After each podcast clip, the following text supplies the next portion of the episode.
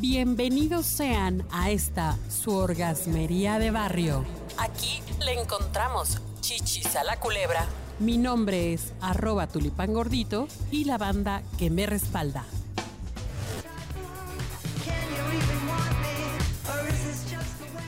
Oigan, pues precisamente porque estamos en el año nuevo de la rata. El día de ayer entró el año nuevo chino de la rata, ¿sí sabían?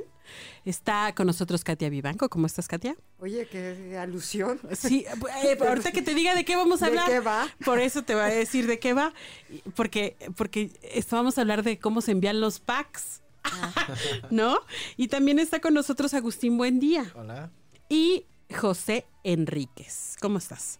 Muy bien. Y, y bueno, hablando de la rata, o de la cucaracha, o del pack, o de como quieran llamarle, resulta ser que hubo una modificación al código penal o civil, o qué Penal. es?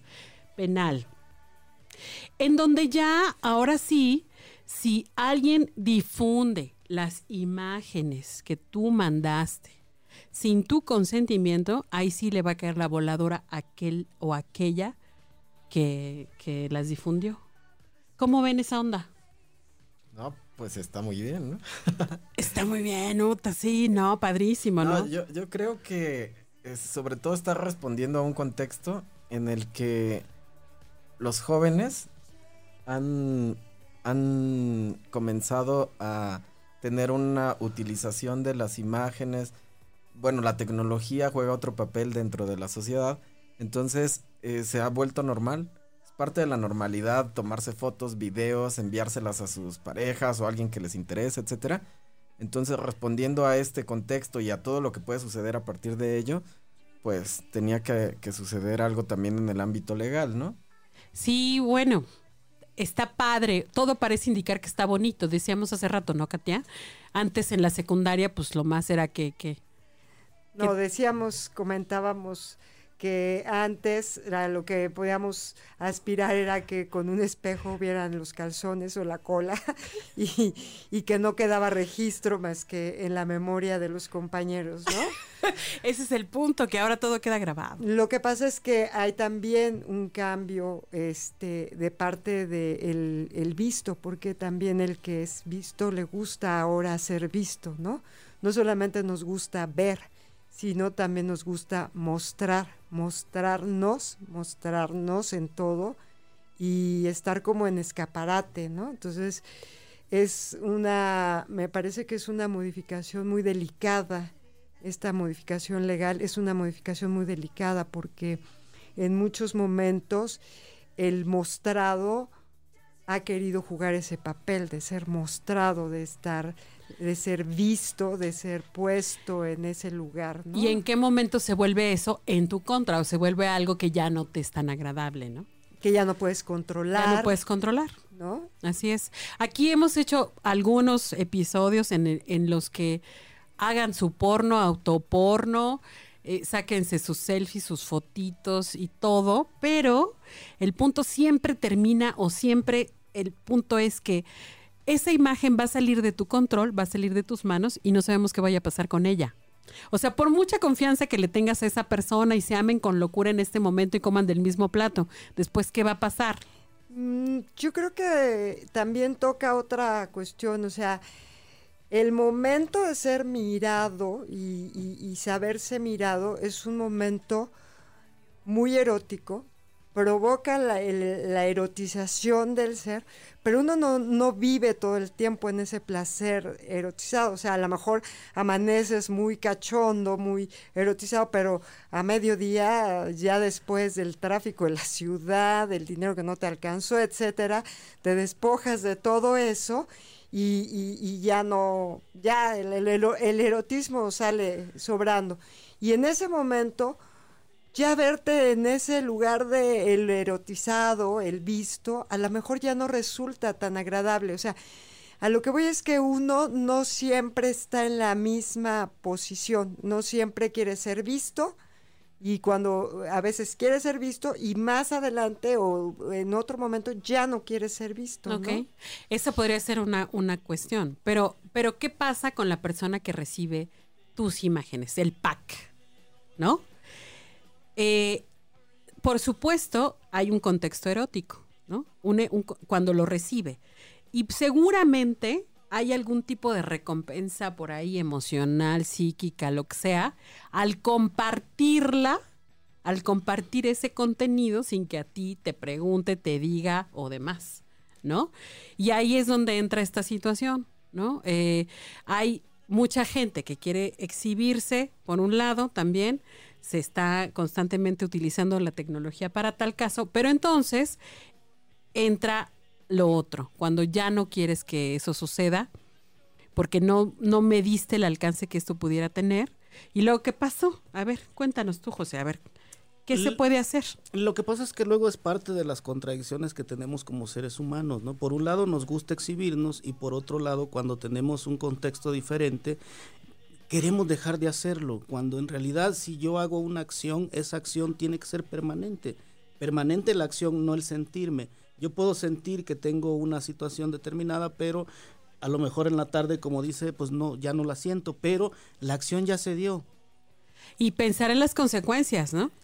El problema con las consecuencias es que eh, en este caso, por el, tema, este, con las nuevas este, modificaciones que se están haciendo, es que queremos regularizar las cosas, pero a veces ni siquiera la parte legislativa tiene claro qué es lo que tiene que, regularizar. Ajá, a ver, aquí hubo entonces una promoción muy grande acerca de esta ley Olimpia, que le llamaron la ley Olimpia.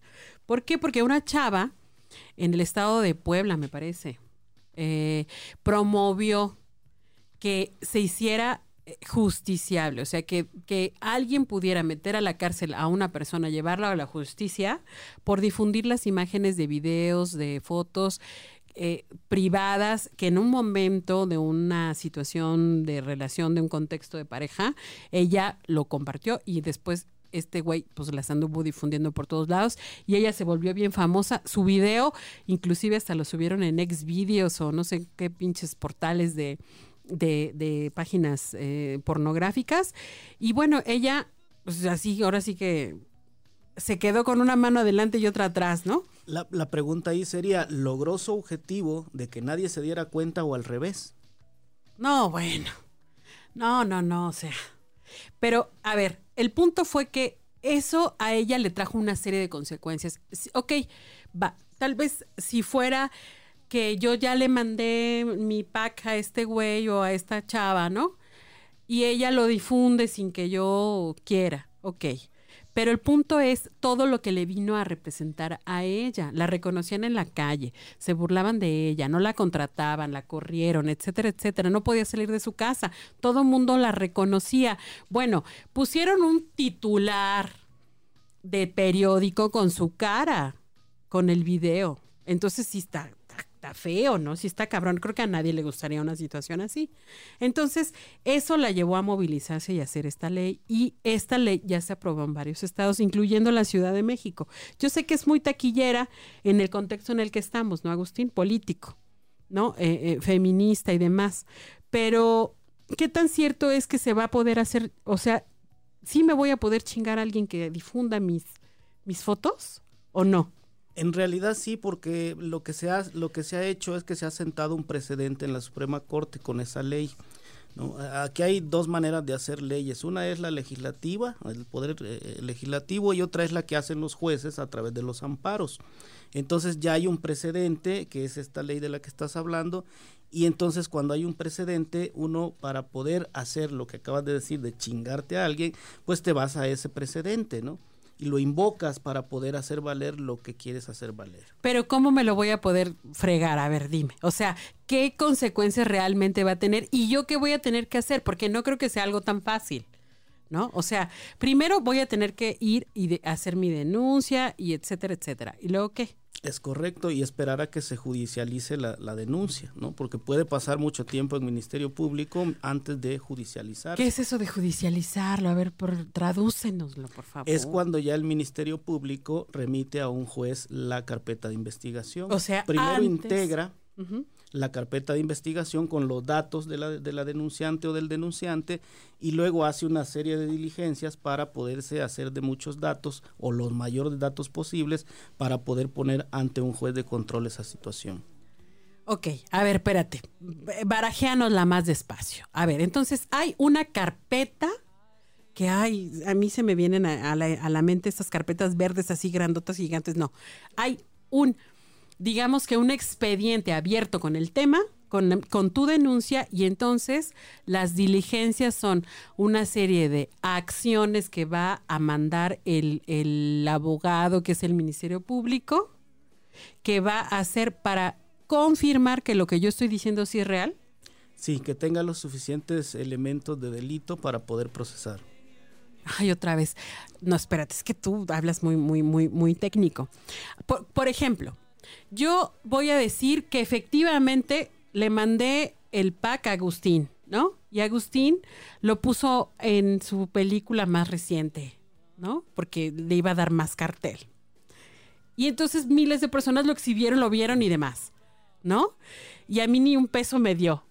Ay, sí, no, sobre todo. Pues sí, también puede ser eso, ¿no? También puede ser eso. Ok. ¿Qué es lo que yo tendría que estar demostrando? O sea, ¿qué tendría que estarle llevando yo al Ministerio Público para confirmar o comprobar esto? Tendrías que llevar los videos, tendrías que llevar las fotografías, que en una, en una situación este, más generalizada, por ejemplo, no se aceptan como prueba plena los videos y solo en ciertas ocasiones y entonces tienes que empatar otro tipo de prueba para poder hacer valer esa prueba que es el video, el audio o la fotografía. ¿Por qué? Porque también eh, en esto de la tecnología eh, los montajes están a la orden del día y es muy fácil para dañar a alguien, este, no digo que sean los casos, pero es muy fácil que se haga también y se perjudique a una persona a través de eh, el, mal uso de la tecnología. Entonces, ¿qué es lo que le tienes que eh, llevar al Ministerio Público? Tus pruebas son las fotografías, los videos y todo lo que se ha estado haciendo con ese material. Y ellos determinarán si constituye o no delito de acuerdo a, esto, a estas nuevas disposiciones. Y en cuanto tenga armada su carpeta de investigación, entonces judicializa. Es decir, va a un juez de control y ya se pone en manos de, un juzgado este tipo de situaciones. Y entonces solamente ahí pueden a lo mejor detener a esta persona, ¿no? Es correcto. O pueden eh, eh, ponerle una, no sé, ¿qué, qué, qué, pasa ahí? Depende qué es lo que diga el texto. En el mm. texto también viene la sanción, eh, es decir, qué tipo de sanción se, se, se aplica para cada delito. Claro. O sea, ¿y qué tendríamos que estar nosotros previendo? O sea, primero si le vas a mandar tu pack a alguien, considerar esta situación, ¿no? Yo lo que les digo es como cuando todo mundo sabemos que cuando le prestamos dinero a alguien terminamos teniendo problemas. Entonces yo digo, si ya le prestaste dinero a alguien, olvídalo, ya no te lo va a regresar. Y si te lo regresa, qué bueno. Con esto de las fotografías y todo eso es igual. Si tú ya decidiste mostrar tu cuerpo, pues déjalo. Van a hacer, lo que tienes que saber es que van a hacer cualquier uso de él. ¿no? Y que, y que, estás expuesto, expuesta a eso, a que, a que, hagan, a que hagan ese tipo de, situaciones. Entonces, hay que estar prevenidos en ese sentido. Por eso se dice mucho de que hay que tener seguridad, de que hay que saber a quién se le mandan este tipo de situaciones. Pero al final del día nosotros decidimos hacerlo. No, estoy diciendo que sea correcto o no. ¿Y, ¿Y, cómo se sabe a quién se le manda, no? O sea, mm. uno puede vivir con Inés más de un mes y no saber quién es, ¿no? Es correcto. Entonces, este, no, yo creo que aquí a lo mejor tal vez cabría preguntarse en realidad para qué mando esas eh, fotografías, ¿no? O sea, ¿cuál es el sentido para mí de mandarme desnuda, mostrándome?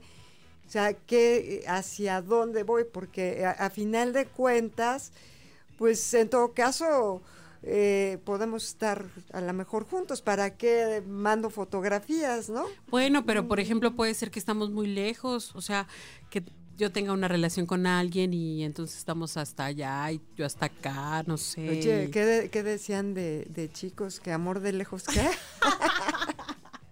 Eh, yo creo que es muy importante reflexionar sobre dos puntos. El primero es que hay nuevas formas de relacionarse y hay que tratar de entenderlas. Claro. Porque me parece que hay cierta, cierto moralismo dentro de lo que estamos comentando. Que, y que obviamente está dejando de ver qué es lo que pasa hoy en día. Porque queramos o no, cuestionemos o no, es la realidad de hoy en día con los jóvenes. O sea, así pasa. Más allá de por qué lo hacen o etcétera, es que así se hace. Y es ya normal. Es una ¿no? moda, además, también. Es una moda, además, este, la- el alcance tecnológico ya es parte de su cotidianidad. Este, el, el- el tener esta visión sobre la sexualidad también funciona así, es distinto. Claro. Entonces, yo sería lo primero a lo que em, invitaría a, a toda la gente como, y sobre todo, pues, adultos como nosotros, a pensar en- contemporáneos. A pensar en, en, esta nueva manera en que se relacionan los jóvenes. Eso sería lo primero. Y por el otro lado, a que justamente debemos irnos adaptando como sociedad a, nuevas condiciones, nuevas condiciones de esto, de que implican tanto el avance tecnológico que influye en nuestras vidas, como las nuevas visiones de interrelacionarse y también las nuevas maneras en que se tienen que poner como marcos normativos a, a- a estos nuevos fenómenos. Entonces yo por eso no, Claro. no veía mal esta, esta ley, porque decía, bueno, de algún modo ya es el día a día, es el, el- las redes sociales, es el teléfono, el, el correo electrónico, etcétera, etcétera. Y, y de alguna manera nos estamos quedando atrás jurídicamente en cómo se van regulando. Entonces, de algún modo tenía que surgir nuevas normatividades que, que por supuesto deben eh, tener algunos huecos o algunas fallas, pero que conforme, conforme vaya avanzando la sociedad y vaya avanzando el ámbito jurídico, yo creo que pueden irse puntualizando y, y adaptando mejor. Claro. Sí, sí, sí, tienes razón, tienes razón. Porque además, entre que estamos analizándonos, estamos en un contexto bien problemático también, ¿no? Bien difícil. De, de mucha depresión, de mucha soledad, de muchas, muchas situaciones sociales que están sobre la presión de la imagen, ¿no? Este, y demás, que bueno. Ay, queridos y queridas, pues díganos sus redes sociales, ¿dónde los encontramos, Katia, en- este, José, Agustín, para despedirnos ya? Mi email es eh, vkatia con doble t y arroba gmail.com. Ok, ¿y José? JR Enríquez con H, Palencia, todo junto, arroba gmail.com. ¿Y a mí me pueden encontrar en mi Facebook como agustinbuendia.hotmail.com.